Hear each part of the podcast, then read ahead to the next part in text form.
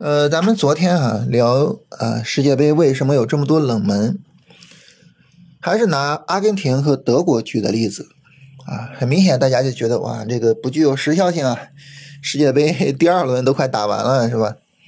所以就有朋友问啊，说第二轮这个日本队输球啊，算不算是冷门？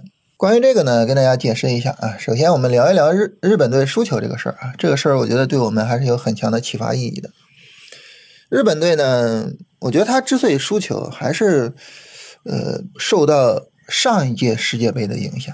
我们之前跟大家说过啊，上一届世界杯呢，他是因为最后时刻体力不支，所以呢输给了比利时队啊，被淘汰了。就这个事儿，可能就始终萦绕在嗯。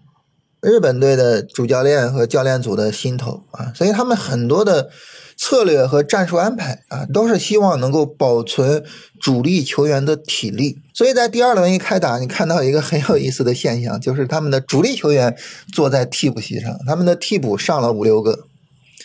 你说大家都是进了世界杯的是吧？谁看不起谁呢？你上五六个替补，你还想踢赢我吗？嗯，然后到六十分钟的时候开始上主力，但是为时已晚啊，已经没有办法挽回败局了。所以这这告诉我们一个什么道理呢？就是就是不要太受过去的事情的影响啊，往事不可追，是吧？但是 我们做股票的时候，真的也是会深受上一次的影响。就上一次我做我我因为什么原因啊，然后亏损了也好，或者是错失了什么股票也好，我下一次就会特别重视这个事情。但是呢，你到下一次市场变了呀，行情变了呀，所以你你你你你改了策略之后，你发现你还是抓不住行情，那抓不住行情，那那那就再改嘛，对吧？所以。还有呢，就是比如说我们会特别的重视上一个波段的牛股啊，或者是上一次牛市的牛股。但是你说上一个波段，它跟这个波段有什么关系呢？对吧？上一轮波段谁表现最好呢？新能源表现最好啊。那这一轮呢，新能源一直到现在还在底下趴着啊。但是呢，这个新创已经走了一个完整的上涨波段了。啊，一个多月，一个上涨五浪走走走完了，啊，房地产这马上就要开始走，但是呢，你看，所以就是很多时候我们受过去的影响过大，但是过去过去它已经过去了，啊，就是这个还是很值得我们思考的哈。嗯，第二个呢，就跟大家解释一下，就是之所以是拿着德国跟阿根廷举例子，是因为呃。之前三期啊聊世界杯的是在同一天录的啊，只不过说是分成三天发的啊，有点偷懒了啊。呃，然后呢，我们今天还是跟大家聊一下世界杯哈，就我我也注意到世界杯的这个大家都不太爱听啊，所以播放量比较低。所以如果说大家不太爱听的话，我们后面就就不聊了或者少聊啊。但是今天这一期我觉得还是有一些意义的。今天我们聊什么呢？就是。我们聊一下这个赌博啊，无论是赌球也好，还是说呃其他的赌博也好，就是它的盈亏的关键点在哪里？为什么聊这个呢？因为很多人都有一个误解啊，你比如说他买阿根廷赢啊，然后他上天台了，我能不能买阿根廷输啊？都有这么一个，就是都有这种想法是吧？你你包括做股票也是啊。是吧？他做股票赔钱了，那我跟他反着做，我是不是就能赚钱呢？对吧？很多人都有这个想法，所以这里边呢，就是呃，没有认识清楚，就是关于一个赌局啊，盈亏最关键的地方在哪儿？首先呢，我们能够知道哈，就是我们跟一个赌球的人反着买，你肯定是没有办法赚钱的。为什么呢？因为庄家赚的。并不是你输还是你赢啊，庄家赚的是抽水，只要你长期的赌，就一定会被庄家抽水，所以就一定会输啊，呃，久赌必输，这个是肯定的啊，这是一个，这个呢，我们已经在第一天就跟大家聊完了。但是我们假设啊，有一个极度公平的赌局啊，这个赌局公平到什么程度呢？百分之五十的胜率然后一比一的赔率，就假设啊是这么一个公平的赌局，就比如说咱们两个面对面啊，掷硬币，绝对均匀的硬币啊，正面朝上、反面朝上的概率分别是五十对五十，绝对公平。然后呢，这个呃正面朝上我输给你一块钱，反面朝上你输给我一块钱。那么时间长了之后，我们知道两个人一定有一个人输光，请问是哪一个人呢？这里面我们去想，就是它会有多少影响因素，然后最重要的影响因素是什么呢？首先呢，因为这是一个绝对公平的赌局，所以我们可以排除任何的啊打赌的那些技巧呀、心理战呀各个方面啊，就是这些全都可以排除。然后我跟大家说，就是。关于这个赌局最根本的影响因素在于谁手里的钱多啊？谁手里的钱多，谁赢得最终的赌局啊？这个是什么意思呢？你好比说啊，我手里有一百块钱，你手里有一千块钱，这个时候就意味着什么呢？就意味着如果这个硬币出现一个极其反常的概率啊，哦。就是我连续输一百次，或者是我我连续输一段时间，这一段时间整体上输一百次，我就输掉了。啊，那么我整体上输一百次，这个概率是多少呢？咱们也不算了哈，但是它肯定有一个概率。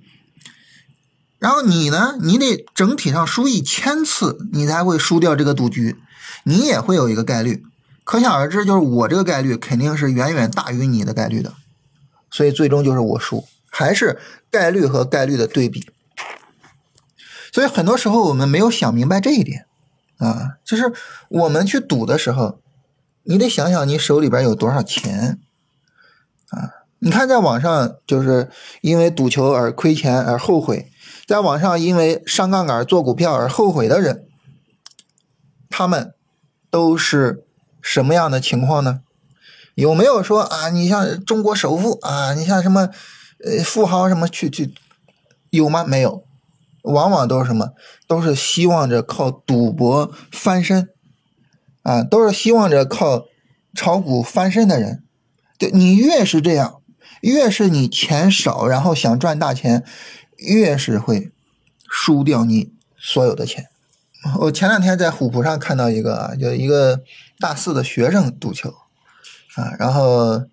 这个他他已经保研了，我们国内啊排名第三的一个高校啊，众所周知啊，排名第三的高校大概有十来所，他保研了其中的一所，一个非常有前途的一个年轻人啊，但是就赌球嘛，然后输了不少钱啊，然后在虎扑上写了个帖子，说我就是认识到了自己的问题啊，然后决定不再赌了啊，赌球会影响很多事情。啊，还是好好学习是吧？呃，准备去读研究生啊。就是你看，没有钱，想靠这个东西挣钱，你才会真的把这些所有东西都给输进去。但是你但凡是什么，但凡是你有钱也好，或者是你比较悠闲的去啊，这个做这个事情也好，你反倒可能是赚钱的，就是从概率这个上面。所以为什么经常讲啊，做股票一定要拿着自己啊。长时间不用的钱，做股票一定要是拿着自己啊，就是跟生活没有关系啊。你把这个钱输掉了，你的生活质量并不会下降的钱，一定要拿这个钱去做股票。为什么呢？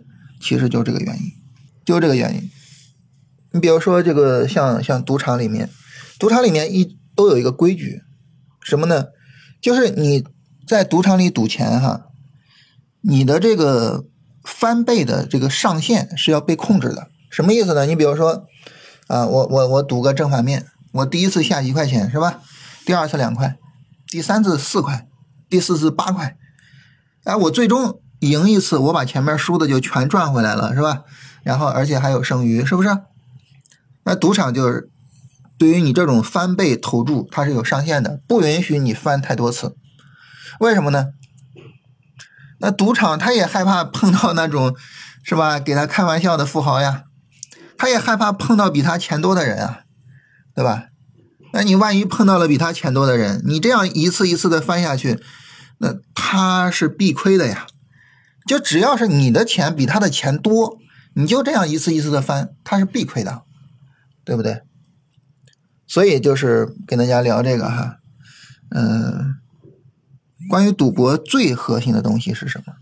最核心的就是比谁的钱多，谁的钱多，谁赢的概率大，而这个概率最终就会呈现到我们最后的结果上。好了，聊完这个呢，我们来想一想，我们在股市里边。